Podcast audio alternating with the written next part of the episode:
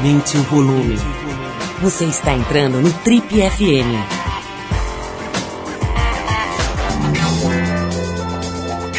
Oi, eu sou o Paulo Lima e a gente começa agora mais uma edição do Trip FM, que é o programa de rádio da revista Trip. Já são mais de 32 anos no rádio brasileiro.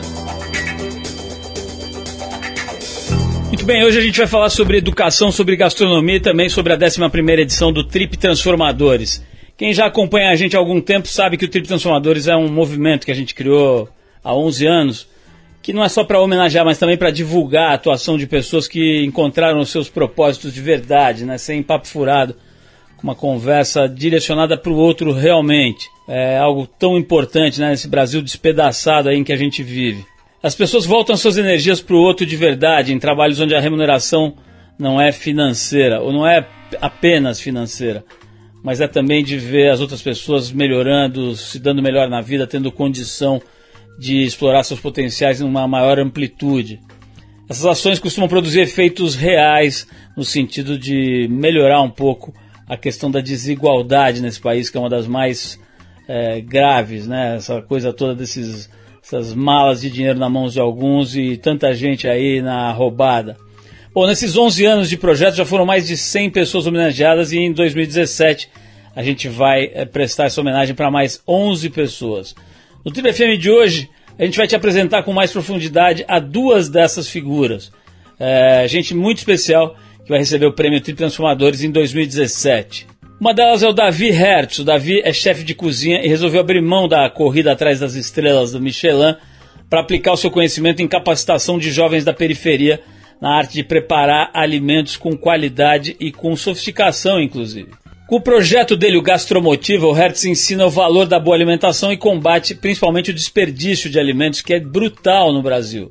Já foram mais de duas mil pessoas impactadas aqui no país e também no México e na Suíça, onde o chefe esteve em três ocasiões apresentando o projeto dele no Fórum Econômico Mundial. Bom, também com a gente hoje aqui no Triple FM, Abdalaziz Moura. O Moura, como ele é mais conhecido, é um educador e atua com agricultura no Nordeste do Brasil, na região do semiárido, local de extrema escassez de tudo, né? Falta água, falta educação, falta investimento público, aquelas zonas esquecidas do Brasil. E foi lá que o Moura desenvolveu uma nova metodologia de ensino que hoje é internacionalmente premiada. Basicamente, ele ensina as pessoas tratando daquilo que elas precisam mais, que é o conhecimento da agricultura local, né? Como é que faz para ter uma, uma agricultura de subsistência ali com qualidade. Então, através do ensino da agricultura, ele acaba ensinando todas as outras disciplinas. E principalmente ele devolve à população daquele local o sentimento de protagonismo, né? a vontade de ficar na própria terra. Ele aprofunda muito o senso de comunidade e reduz de forma importantíssima o famoso e nefasto êxodo rural, né? as pessoas saindo da terra onde nasceram para procurar recursos em outros lugares. Né? O projeto dele se chama CERTA com S, o Serviço de Tecnologia Alternativa, foi criado em 89. Esse serviço quer aplicar esse modelo de ensino e o Moura espalhou seus conhecimentos para mais de 59 municípios e já atingiu mais de 130 mil estudantes. É exatamente sobre essa metodologia do CERTA, o Serviço de Tecnologia Alternativa, que o Moura fala com a gente nessa primeira parte do nosso papo de hoje. Presta atenção que é gente de primeiríssima qualidade. Eu estou aqui com o professor, educador, ele prefere se chamar de educador social, Abdalaziz Moura, mais conhecido como Moura. Perguntei para ele se era descendente de árabes, de etruscos. Então ele disse que é descendente de português, não é isso, Moura? Explica para a gente, de onde vem esse teu nome, Abdalaziz? É, todo mundo pergunta se eu sou árabe, sírio libanês. Não, lá em casa tem quatro Marias, um José, um João e um Joaquim. Eu sou a ponta de rama de doze. E meu pai leu um, um livro de Alexandre Herculano que tinha um emi árabe com esse nome. E tinha um glossário no final que era. O significado era servidor alegre de Deus. E ele então gostou dos, do significado e me botou o nome eu estou aqui tentando fazer juiz ao nome. Nome adequadíssimo, por sinal. A gente, nesse, nessa ideia do Tribo Transformadores, o que a gente mais faz é procurar gente, é pesquisar. E eu sempre falo que no primeiro ano, esse é o décimo primeiro ano de, do, do prêmio. Eu sempre falo que no primeiro ano a gente seriamente se preocupou com a ideia de que esse prêmio durasse só uns dois ou três anos, porque a gente não achava que ia encontrar tanta gente é, no Brasil que tivesse realmente dedicando a sua energia, o seu tempo, aos seu, seus principais ativos, né, a sua vida, a, a, a esse tipo de trabalho para o outro, né? E a boa notícia é que a gente está há 11 anos e a gente acha cada vez gente mais legal, cada vez mais gente interessante. É uma batalha, inclusive, para selecionar os 10 ou 11 que a gente premia todo ano. A gente acaba deixando 60, 70 nomes de lado. É uma situação até difícil para a gente aí de fazer essa seleção. E nessa procura por gente que trabalha com educação, a gente encontrou o Moura um, um papel absolutamente incrível. Né? Ele faz um trabalho, eu recomendo mesmo que as pessoas deem um, depois um Google em casa naquele tempinho que tiver, para ver os vídeos que tem sobre o trabalho dele, como eles estão é, de verdade fazendo um trabalho fundamental de mostrar para as pessoas o que, que é educação e como essa educação às vezes, às vezes não sempre está dentro delas próprias, né, e das próprias comunidades, né. Queria que você explicasse melhor do que eu, certamente, Moura, o que, que vocês fazem exatamente. É, tudo começou na, no, no, em Pernambuco, né, o seu estado natal. O que, que vocês fazem exatamente quando vocês pegam as pessoas do campo ali e começam a deixá-las se sentirem melhor, se sentirem mais vivas, se sentirem mais capazes? Como é que é essa metodologia de educação que vocês implementaram no sertão lá do Pernambuco e agora em vários lugares do Brasil? Bom, eu vou partir de dois exemplos, né? Minha nora estuda o curso de Ciências Sociais da Universidade Federal de Pernambuco. E ela me dizia uma vez que os professores exigem que os estudantes falem sempre a partir de autores abalizados, consagrados. Fora disso, se for para dar opinião, não fale. Então eu dizia para ela que nós fazemos exatamente o contrário. Nós fazemos questão de ouvir todos os estudantes. E se por acaso tem um ou outro que não falou na primeira semana de aula, que a gente insista até que ele fale. E a gente encontra aqueles que dizem: não, mas Fulano já falou por mim. Eu, eu digo: mas ele não falou com a sua boca, não falou com a sua voz, não falou com o seu timbre. A gente quer ouvir de você eu faço com que todos os estudantes se apresentem na sua primeira semana de aula. Eu ensino um curso que é de alternância. Os estudantes vêm de quatro estados do Brasil, do Nordeste, e é uma semana com aula em regime de internato durante um ano e meio e três semanas em casa. Então, para a gente conhecer a turma, cada um fala. E a pergunta é: o que é que você trouxe? Para contribuir com o curso. É, primeira semana, primeira aula, praticamente eu não falo, eu só escuto. Então, quando os estudantes começam a falar e a gente explica que isso é o currículo da disciplina, eu ensino é, é, introdução à educação do campo. Quando eles percebem que o que eles falam, o que eles são, é a disciplina, então eles começam a se assumir, a se ver imediatamente como participante, como protagonista, como família. E a gente passa uma semana de convivência onde a turma passa o tempo todo dizendo que é capaz. O que é que tem para fazer, o que é que tem que contribuir.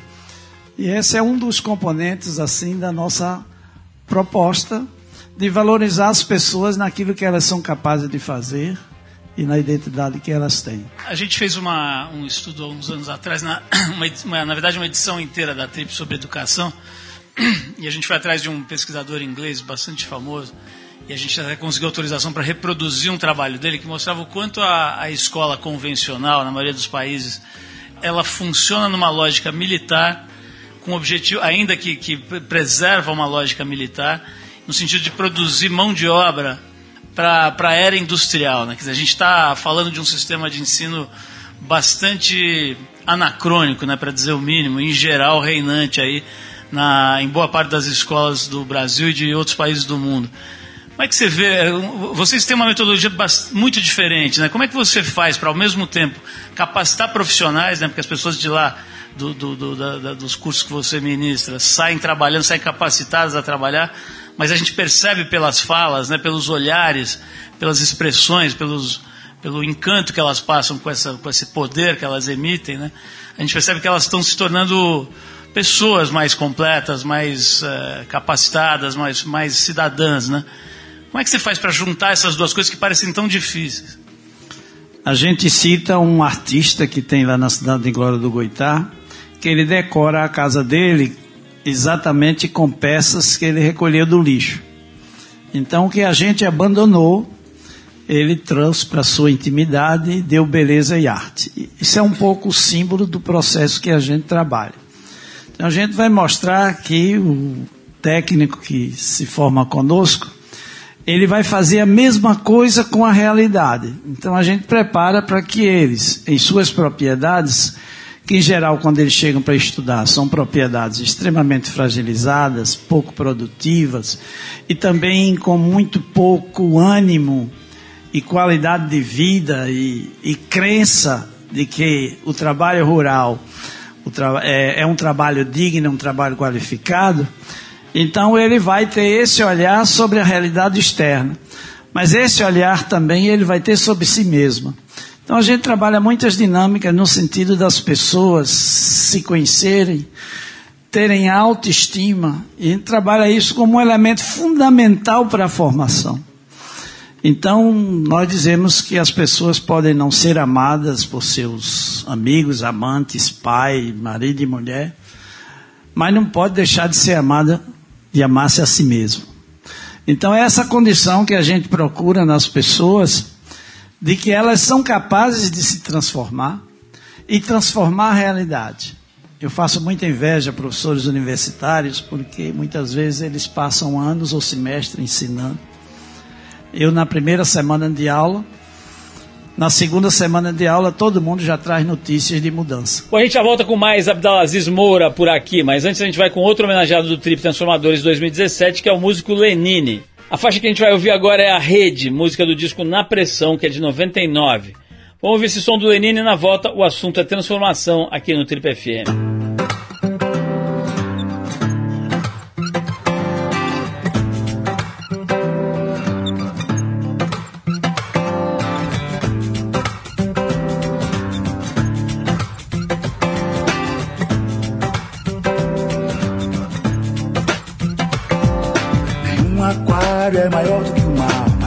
Espelhado em seus olhos, maior me causa o efeito de concha no ouvido, barulho de mar, de pouco de onda, ribombo de espuma e sal.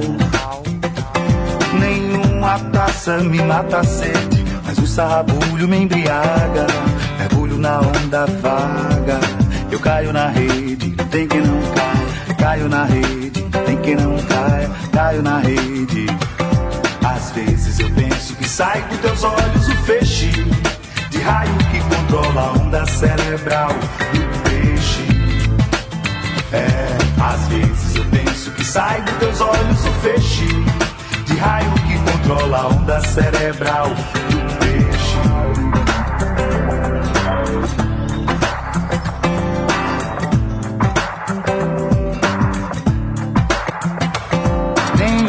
Rede é maior do que o mar ultrapassa o tamanho da terra, nem quando ela acerta, nem quando ela erra, nem quando ela envolve todo o planeta. Explode e devolve pro seu olhar o tanto de tudo que tô pra te dar. Se a rede é maior do que o meu amor, não tem quem me prove. Se a rede é maior do que o meu amor, não tem quem me prove. Se a rede é maior do que o meu amor, não tem quem me prove. É maior do que o meu amor quem me prove. Às vezes eu penso que sai dos teus olhos o feixe de raio que controla a onda cerebral do peixe. É, às vezes eu penso que sai dos teus olhos o feixe de raio que controla a onda cerebral do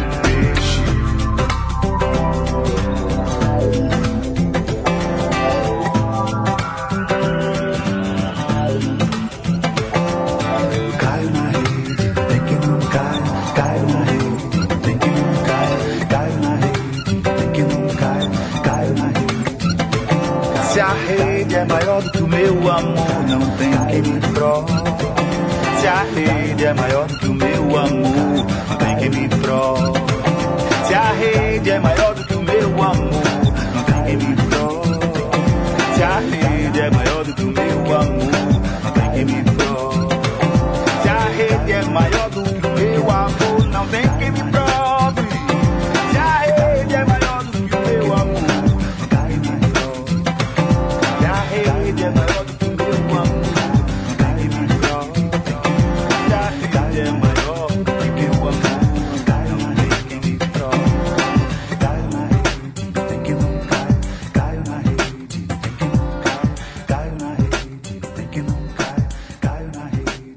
Você está no Trip FM.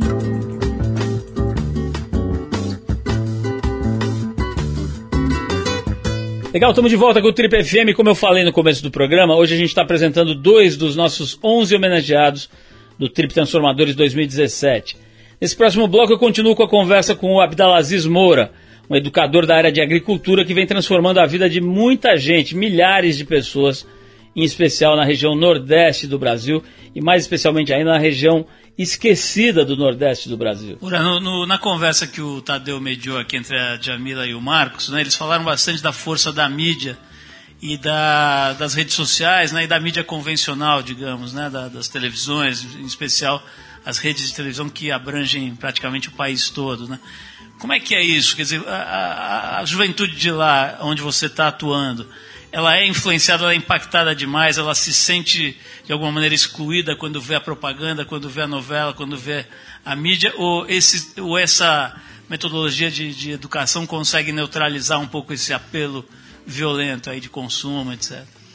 Veja, o pessoal usa hoje muito o Zap. né? usava muito Face, hoje é usava.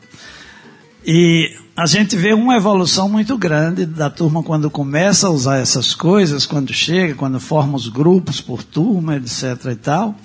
O que é que eles trocam, o que é que eles falam, o que é que eles conversam. É muito a reprodução do que escuta e do que ouve. Quatro, cinco meses depois, o que a gente tem observando é que eles começam a fazer suas próprias produções, falar de suas próprias ideias, mostrar suas próprias experiências e começa a fazer uma leitura muito mais crítica da, da mídia global, né? Sobretudo se ressentem muito que sua realidade não está na mídia. A gente vê muitas e muitas iniciativas, né? Vocês começaram esse projeto tem 11 anos o que existe por esse Brasil afora de coisas lindas, gostosas, maravilhosas, encantadoras, estimulantes, não chega na mídia. Não chega na mídia. Nós fizemos um encontro latino-americano com 12 países participantes, 61 universidades, e uma jornalista do Estado tentou ver se nos jornais de Recife conseguia sair alguma coisa. E não saiu. E ela, não, no encontro, ela disse: se houvesse aqui um assassinato desses bem extravagantes que a gente encontra, a gente, a gente teria jornalistas aqui, a gente teria televisão aqui. Então o pessoal se ressente muito de não ter essa oportunidade de ver tanta coisa boa e liga a televisão, só sai sangue ou corrupção. Uma coisa que, que veio aqui hoje também no, num dos debates, foi, acho que foi no mesmo do Tadeu, uh, Tadeu, mediado pelo Tadeu, foi a coisa da meritocracia, né? Essa ideia de que você tem que excluir quem produz menos ou quem atinge menos metas e, e promover aqueles que conseguem atingir metas e tal. Isso, levado às últimas consequências, é um negócio meio perigoso. É, nas escolas a gente vê muita, muita avaliação, né? Desde pequenas as crianças vão sendo avaliadas, vão sendo testadas, vão sendo excluídas quando não conseguem atingir determinados pontos ou notas, etc. Como é que, é, como é que vocês tratam da ideia de avaliação? Eu digo para meus alunos que hoje eu estou no ensino formal, não é? Estou só há 10, 7 anos no ensino formal. Antes, meu ensino sempre foi na educação popular. E eu digo para eles o seguinte: eu fui 40 anos educador e nunca botei uma nota. Estou botando nota agora. Estou botando nota agora porque estou no ensino formal, não é? Isso quer dizer que eu não fazia avaliação? Na educação popular a gente faz muito mais avaliação. A gente não avalia só produto, não só conhecimento. A gente avalia valor, a gente avalia processo, a gente avalia resultados econômicos, pessoais, pedagógicos, políticos, etc. E tal. Eu saio mostrando esse tipo de coisa. Eu vou contar um caso que explica bem isso. Nós estávamos negociando com o secretário de Educação de Pernambuco, no tempo do governo, Eduardo Campos, uma formação para as professoras nas escolas do Estado, como a gente faz nas escolas do município. Então mudou o secretário, chegou um outro, e ele disse que queria negociar de um jeito diferente. E só queria fazer, entregar a gente as 10 escolas do pior IDEB nas três micro-regiões. A gente topou. Né? Mas aí a gente convidou para que ele fosse assistir a formatura de uma turma nossa. E ele foi nesse dia bem disponível, levou uma equipe de quatro pessoas da secretaria. E lá na formatura a gente faz sempre um rodízio. Fala um formando, fala um familiar, fala um convidado ou autoridade. E assim dá para falar diversos. E a gente soube que eles se apaixonaram pela formatura, pelo que eles viram. Então fomos lá retomar a negociação e perguntamos para eles o que é que eles acharam de tão interessante. E aí? A relação entre educador e educando. O compromisso dos educandos. A relação familiar. Compromisso com a mudança da realidade. A preocupação com o engajamento com as comunidades. E por aí lá vai. Aí eu disse para eles: vocês observaram que exatamente nenhuma dessas coisas o IDEB mede? Essas avaliações são exatamente salvaguarda desse sistema racionalista que impõe às pessoas só conhecimento. São escolas sem partido. Escolas que não se preocupam absolutamente pelas pessoas que estão respondendo aquilo. Não se pergunta nunca na escola pelo que os estudantes creem ao encerrar o ensino fundamental, o ensino médio, etc. e tal. Nós fazemos muita questão de perguntar em que é que você acredita. Em que é que você passou a acreditar ao fazer esse curso? Passou a acreditar mais em você? Passou a acreditar mais na terra que você tem? Passou a acreditar mais nas pessoas que você convive? Você passou a se relacionar diferente do que se relacionava, etc. e tal. Então, essas avaliações a gente faz dela trampolim para que as pessoas tomem muito mais consciência. Nós fazemos avaliação de conhecimento, mas nunca só para fazer avaliação de conhecimento. Genial, Moura. A gente vai encerrar. Eu pensei numa última pergunta aqui, eu acho que de alguma maneira você já respondeu, mas o que a gente quer com esse 11 Trip Transformadores é de verdade tentar sair desse, desse projeto. Né? Ele termina em novembro.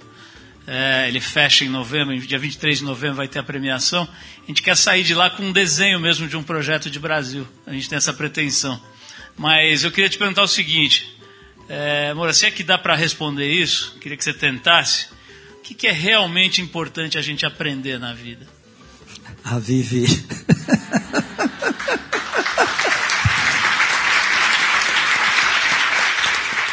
Bom, você conheceu um pouco do trabalho e da pessoa né, homenageada pelo Trip Transformadores 2017, o Abdalaziz Moura. Se quiser saber um pouco mais sobre o Moura e sobre todos os outros homenageados desses 11 anos, é só ir lá no trip.com.br barra transformadores, está tudo lá. Bom, a gente já volta para conversar um pouquinho com outro homenageado desse ano, que é o brilhante chefe de cozinha Davi Hertz.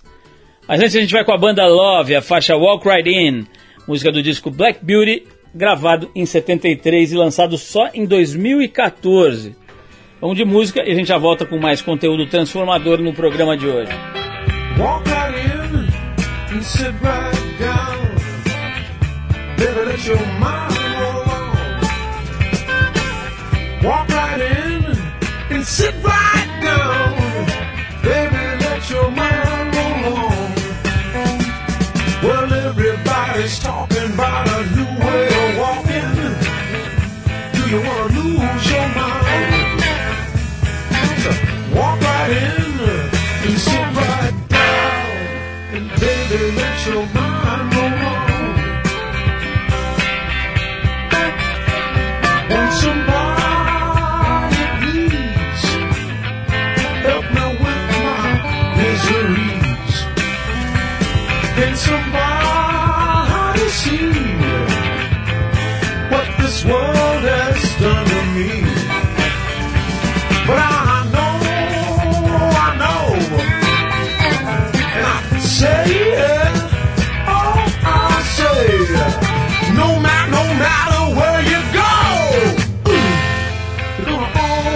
se não feliz.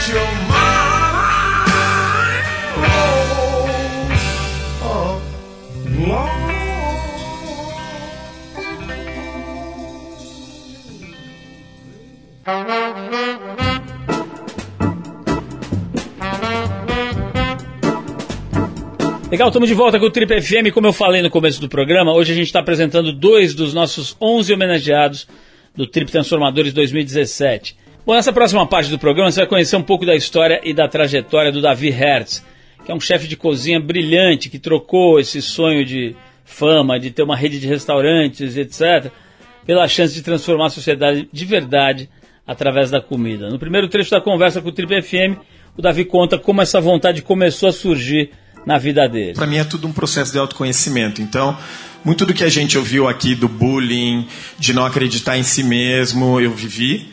Eu demorei 26 anos sair do armário e assumir, assumir gay. Isso foi só depois de viajar durante sete anos, viver na Índia, viver em todos os lugares e começar a construir minha identidade. Então, enquanto eu achava que eu estava viajando para descobrir qual era meu talento, eu estava indo descobrir quem eu era. E nisso a comida me, me fascinou. Eu demorei muito para descobrir qual era o meu talento. Falei, ah, então eu vou cozinhar porque eu sei cozinhar, eu gosto de cozinhar e cozinhar me faz bem. Então veio isso. Então eu falei, já que eu vou cozinhar, eu vou ser o melhor cozinheiro no que eu gosto, que são as especiarias. Mas duas coisas me marcaram nessas viagens. Uma foi a passagem pela Índia, que era a mesma pobreza que eu vejo quando eu entro numa favela, até esteticamente é igual, mas lá não existia violência. Isso me marcou muito.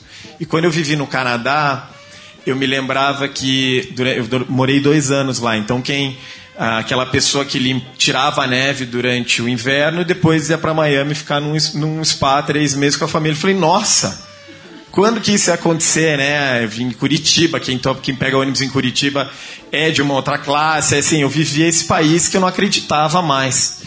Mas eu fui em busca da gastronomia, eu fiz a primeira faculdade de gastronomia do Brasil, como eu já tinha feito tudo que tinha que fazer na vida, eu me furnei naquilo e realmente aprendi muito as técnicas e, e, a parte mais humana, essa parte de respeitar o alimento, de trabalhar com os outros. E quando saí de lá, eu montei o Santo Grão aqui. Então aprendi a excelência do Santo Grão, fazer o melhor café. Na Oscar Freire eu falei, é isso? Eu viajei todo esse mundo para agora ter uma rede de restaurantes, que até então queria ter uma rede de restaurantes indiano. E, e Deus sempre conversa comigo, eu estou sempre perguntando isso por quê ou eu converso e vem para minhas ideias, até que eu fui para a favela de Jaguaré. Eu me lembro subindo a favela de Jaguaré, lembrando da Índia, lembrando dessa história do Canadá, e eu tive esse clique, que nunca mais voltou. Parece que ali encontrei. Não é parece, eu falo, né? É a missão da minha vida, é a missão de quem permeia ao meu redor. Os meus amigos entendem isso e cada um vibra com isso, então ele começou a virar um nós mesmo. Então eu acho que a, a, falou um pouco que a gastromotiva faz, mas eu sempre olhei um movimento de uma gastronomia social, que o que aconteceu comigo pode acontecer com qualquer um. Desse lado eu posso criar uma ponte, me abrir para o outro, a empatia que a gente falou, porque a transformação está em todos nós. E do outro lado, vamos perder o medo. Quando a Urideia chegou para mim, a gente estava na ONU, que é a minha primeira aprendiz, a pessoa que mais me inspira até hoje. Ela, ela participou da, de uma exposição sobre as metas do milênio na ONU para que todos os presidentes vissem. Falei, Eurideia, tem algo a mais entre a gente. Né? Ela, a Eurideia, é obesa, ela não tinha dente. Quando ela fez o projeto, ela veio fazer o projeto de cozinheiros para poder comer, porque não tinha comida em casa. Ela nunca tinha visto aquelas panelas.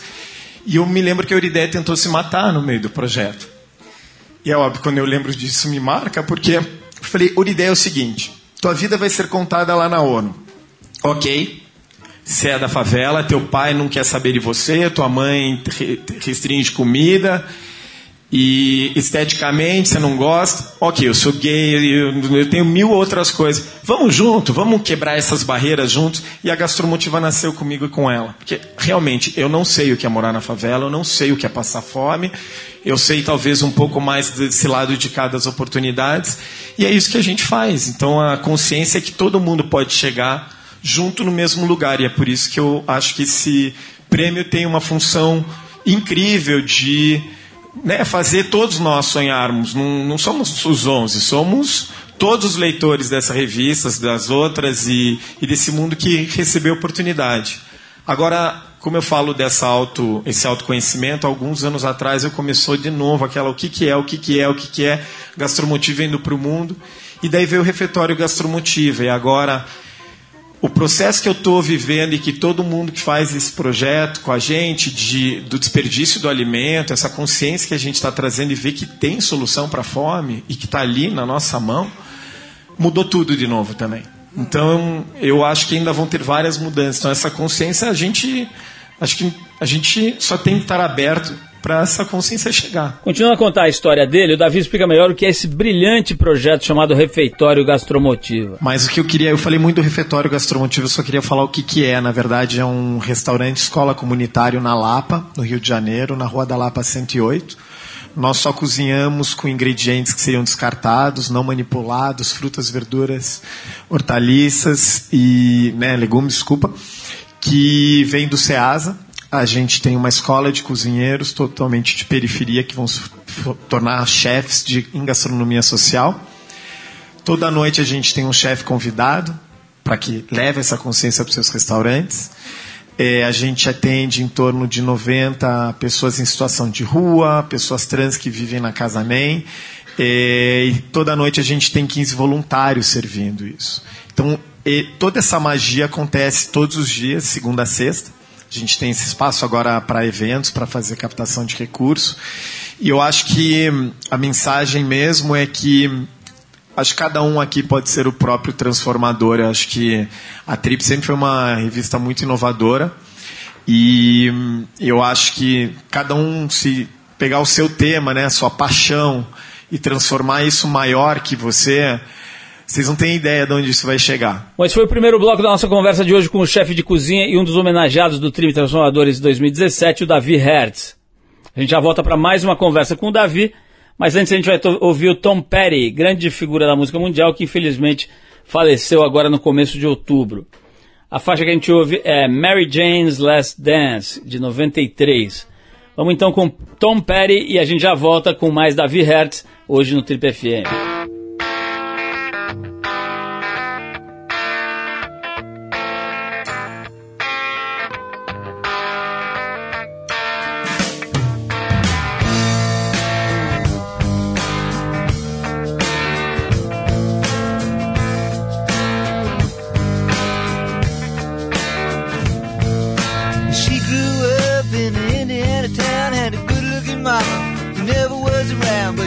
up tall and she grew up right with them Indiana boys on an Indiana night.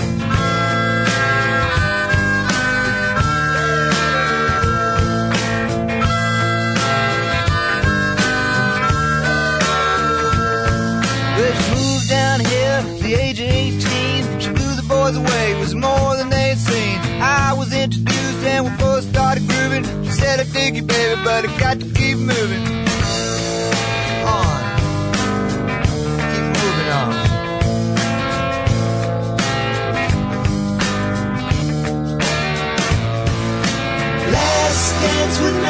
Jane, one more time to kill the pain.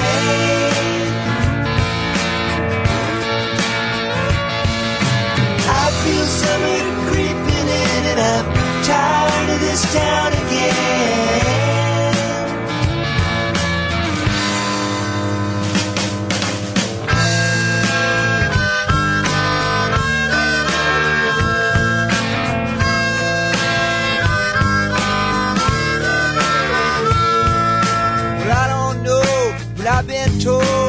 Never slow down, you never grow old. I'm tired of screwing up, tired of going down, tired of myself, tired of this town.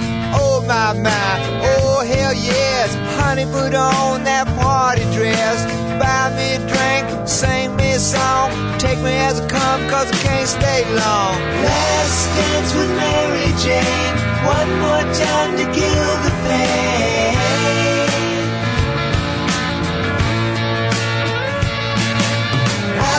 Summer creeping in. I'm tired of this town again.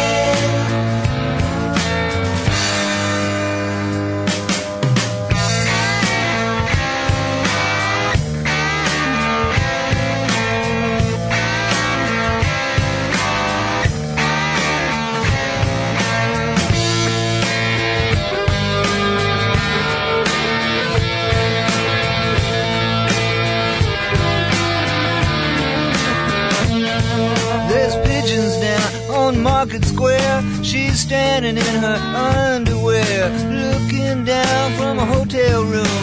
The night ball will be coming soon. Oh my my, oh hell yes. You got to put on that party dress. It was too cold to cry when I woke up alone. I hit my last number, I walked to the road. Last dance with Mary Jane. One more time to kill the pain.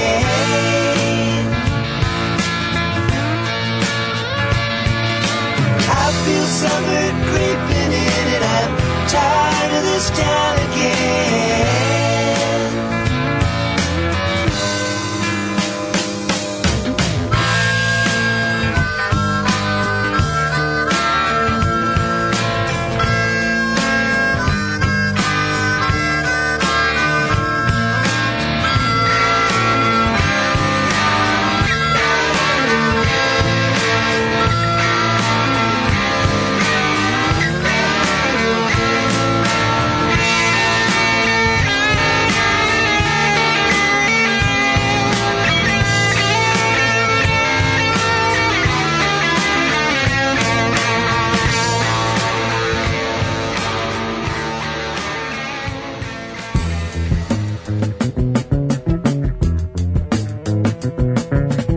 Legal, estamos de volta com o Trip FM. Como eu falei no começo do programa, hoje a gente está apresentando dois dos nossos 11 homenageados do Trip Transformadores 2017.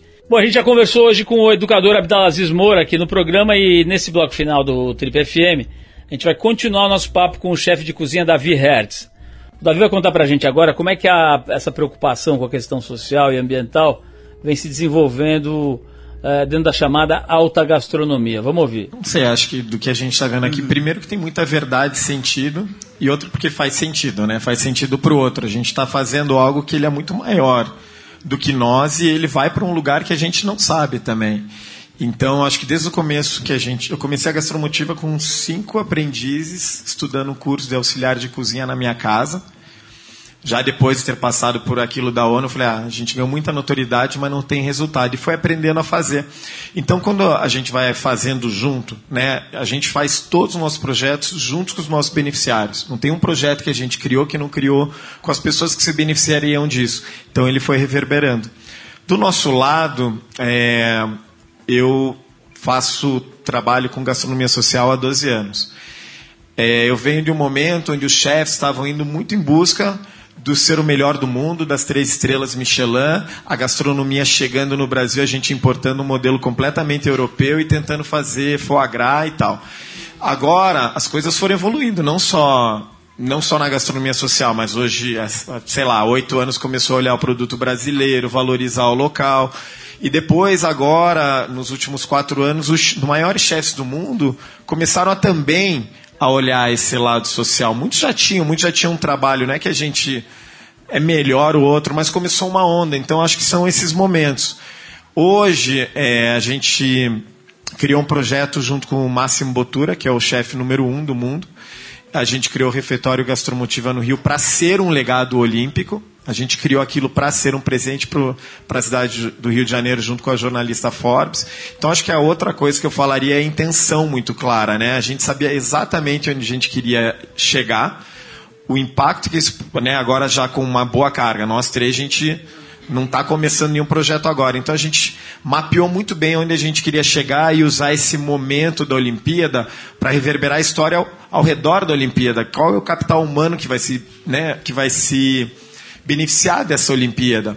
E daí foi a chave do. mudou tudo. Mudou a gastromotiva, me mudou, mudou o máximo, mudou a nossa equipe.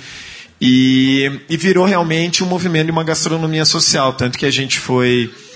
A gente chegou a levar um catering para o Fórum Econômico Mundial de Davos, só com sobras de ingredientes de Zurich.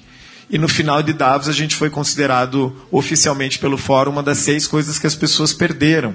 Então a gente estava lá contando a nossa história para Tony Blair, para Matt Damon, ao mesmo tempo que a gente está igual na maré quando está uma guerra lá, né? Eu, inclusive eu levei o Luiz, que é um dos nossos cozinheiros da maré, para Davos. Então eu acho que essa coisa de você poder contar histórias verdadeiras, que você pode se ver ali ou pode se inspirar para fazer uma ação, é como a gente faz. Devem ter mil outras formas de mobilizar. A gente é pelo que a gente acredita e sempre pelo exemplo. Bom, fechando essa nossa conversa com o Davi, agora ele vai falar um pouquinho sobre o poder real do alimento como um agente transformador de fato da sociedade brasileira. Vamos ouvir. Acho que primeiro todos nós entendemos o, né, o comer junto, a relação humana que se desenvolve na mesa, a relação humana que se desenvolve ao cozinhar, ao contato com todos esses elementos, os nossos sentidos, a comida traz muito isso, né? Agora a comida abre teu coração para o outro. Quando você senta numa mesa, não tem mais diferença. Quando está viajando, eu aprendi a comer nos mercados da Tailândia, da Índia, na rua. Então essa essa relação ela é muito próxima. Agora, como um fator de transformação, aí na capacitação profissional, no empreendedorismo, ela é uma super ferramenta, porque tem muita gente precisando de emprego, tem muita empresa crescendo fora do lar, né? A alimentação fora do lar cresce exponencialmente. E a comida, né, ela foi banalizada. A gente entrou nesse processo industrial, uh, a gente se tornou consumidores que não têm consciência né, do que a gente come. Uh, a gente não vai atrás, a gente tem pouquíssima diversidade de ingredientes são aqueles que conseguem chegar. Então a gente não conhece o que a gente come. E a nossa proposta dentro da gastromotiva dessa relação é como o homem se conecta com a natureza. Então, para a gente, o alimento. É, a gente fala na gastromotiva que o, a comida é sempre o nosso elo, mas a gente está trabalhando sempre por pessoas e com pessoas. Então já existem grandes movimentos, acho que da o slow food, a gente pega o slow food, a, comida boa, limpa e justa, é o que a gente acredita, mas hoje a gente traz assim, ah, não dá para trabalhar só com a comida orgânica, porque vai ser uma utopia nesse momento levar para a favela só comida orgânica. Então o que, que dá para a gente levar? O desperdício do alimento combatente. Existe um restaurante no Vidigal, é o Barlacubaco, que foi ao refeitório, se inspirou no refeitório e agora uma noite da semana, junto com. Já lembro o nome do ator. Eles transformam o restaurante num jantar de três tempos, onde comida vem do supermercado local, que seria jogada fora, e oferecem para as pessoas do Vidigal que têm menos pra, que têm de menos para comer. Então acho que essa reverberação de como usar o alimento para sua transformação, mas para a transformação do teu entorno e da tua família principalmente, ele é um grande caminho. E de união também, né? Tem um projeto que a gente faz de educação alimentar que justamente coloca mães e crianças para brincar junto, para delas poderem cozinhar. Então, acho que a comida realmente, para mim, é, é, o meu tema. Né? É isso, pessoal. Esse foi o Davi Hertz, chefe de cozinha, um dos homenageados do Trip Transformadores 2017, o prêmio que a revista Trip promove já há 11 anos. Eu te convido mais uma vez para que você conheça mais da história do Davi e de todos os outros homenageados tanto dessa agora de 2017 quanto das outras 10 edições do prêmio. É só ir lá no trip.com.br barra transformadores, vale a pena. Bom, a gente fecha essa conversa com os nossos homenageados ouvindo Bob Marley. Aliás, eu já aproveito para te fazer um convite. Como parte do movimento Trip Transformadores 2017, a gente vai promover um show em tributo a esse ícone da música mundial da paz mundial, eu diria, e do reggae jamaicano, que é o Bob Marley. É no próximo dia 28 de outubro, final do mês agora, um sabadão, lá no Parque Vila Lobos, que é um dos parques mais bonitos da cidade, de São Paulo. É, fica ligado lá no nosso Facebook, no Revista Trip, para saber mais detalhes, horários, etc. Não é só o show, vai ter outras coisas muito interessantes acontecendo no parque nesse sábado, dia 28, como uma das etapas do movimento Trip Transformadores. E um deles vai ser esse show de vários artistas interessantes, tem Paulo Miklos, Rico Dalassan, várias pessoas bacanas aí, cantando só Bob Marley, 100% Bob Marley. E a faixa que a gente escuta agora dele é Get Up, Stand Up. Vamos ouvir então Bob Nesta Marley.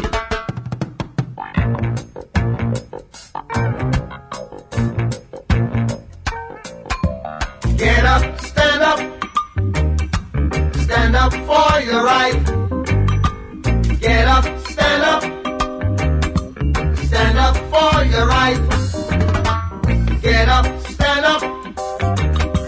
Stand up for your right. Get up, stand up. Don't give up the fight. Preacher man, don't tell me heaven is under the earth.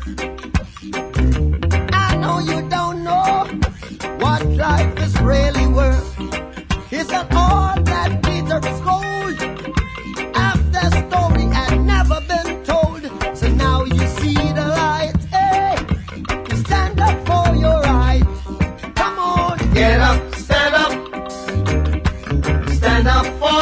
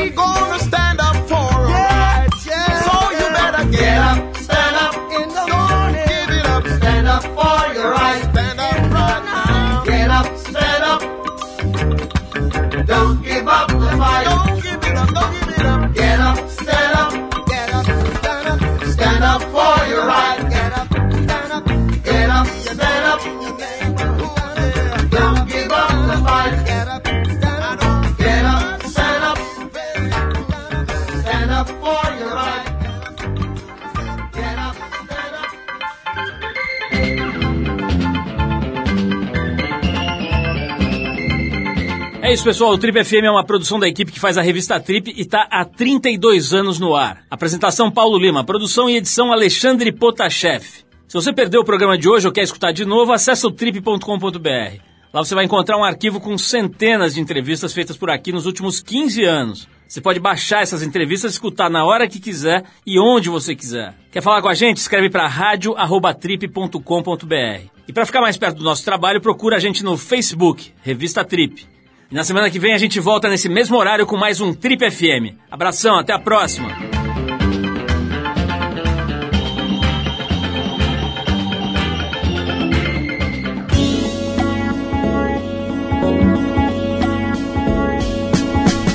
Você ouviu Trip FM.